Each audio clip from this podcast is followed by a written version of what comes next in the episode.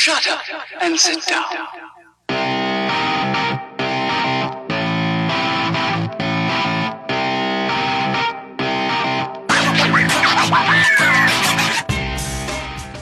Du hörst den Kondensator, eine Sendung über Neues aus der Podcast-Welt.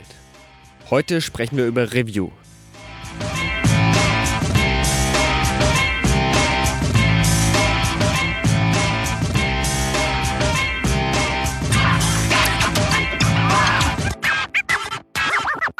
Hallo, ich bin Stefan, schön, dass du zuhörst. Das hier wird vermutlich eine ganz, ganz kurze Folge. Ich möchte euch kurz darauf hinweisen, dass vor einiger Zeit meine Review-App ein Update bekommen hat. Für diejenigen, die Review noch nicht kennen, Review ist eine kleine App, die ich gebaut habe, um unterwegs Kapitelmarken für meine Audioproduktion zu erstellen. Da lade ich äh, auf verschiedenen Wegen meine ähm, Audioproduktion, die ich gemacht habe, zum Beispiel aus Reaper, exportiere ich als MP3 und dann lade ich mir die aufs Smartphone in meine Review-App und gehe dann damit spazieren oder irgendwie im Haushalt was machen. Und dann kann ich ähm, über die Kopfhörer zum Beispiel, über die Apple EarPods, über den Klicker, kann ich dann, während ich höre, Edit-Marken oder Kapitelmarken oder Shownote-Marken, je nachdem, was ich möchte, anlegen, ohne mein Smartphone aus der Tasche ziehen zu müssen und kann so eben unterwegs das Ganze erstellen und muss nicht das Ganze am Rechner machen. Jetzt sind ja vor einiger Zeit die Apple AirPods erschienen und die haben da so ein Problem, die haben nämlich keinen Klicker mehr. Ähm, ich würde es jetzt nicht grundsätzlich als Problem sehen, es ist allerdings schon schwierig aus Sicht der Review-App, denn das große, tolle Feature für mich an der Review-App ist eben, dass man das Ganze ähm, sozusagen hands-free machen kann und nicht am Rechner, sondern unterwegs und mit dem Klicker diese Marker anlegen kann. Ohne Klicker keine Marker. Ihr habt es verstanden, das ist ein Problem. Ich musste mir also was überlegen, wie ich das trotzdem jetzt hinbekommen kann. Da war ein Gedanke, der schon länger in meinem Kopf schwebte. Und zwar hat Tim Prittler vor langer Zeit schon mal vorgeschlagen, warum gibt es denn für Review eigentlich keine Watch-App?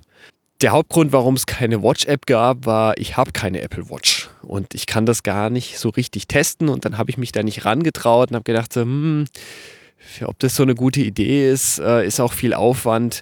Ich habe ich hab doch die Earpods, funktioniert doch für mich gut, alles okay.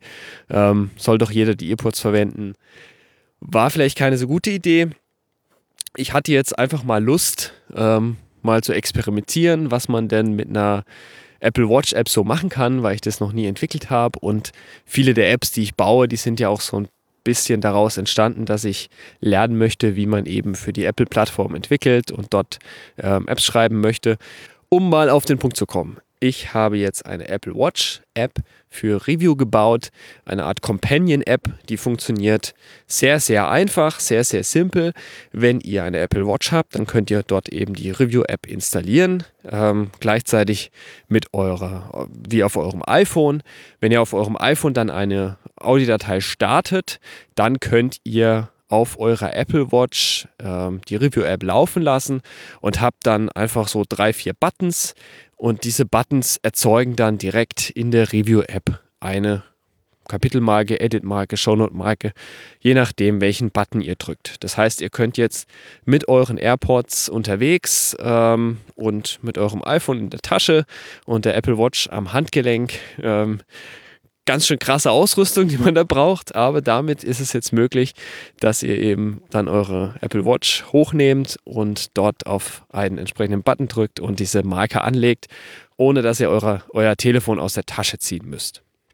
Ich bin mal gespannt, wie viele User das Ganze finden wird, wie viele Menschen auf diesem Planeten überhaupt diese drei Produkte schon, schon haben und die dann auch noch das Problem haben, dass sie Kapitelmarken für Podcasts erstellen wollen wahrscheinlich nicht so viele.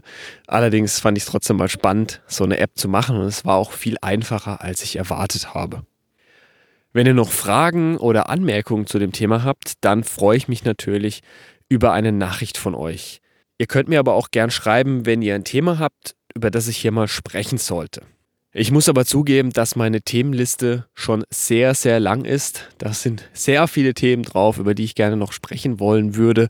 Ich komme einfach nicht so viel zum Produzieren, wie ich das gerne machen würde. Aber ihr könnt trotzdem Themen einschicken. Ich habe da auch noch einige, die eingeschickt wurden. Kommt alles, kommt alles bei Zeiten, also ihr seid nicht vergessen. Wenn ihr was einschicken wollt, dann könnt ihr das tun an mail.stefantraut.de oder über Twitter an funkenstrahlen. Ich danke euch fürs Zuhören, empfehlt den Podcast weiter, macht's gut, bis zum nächsten Mal.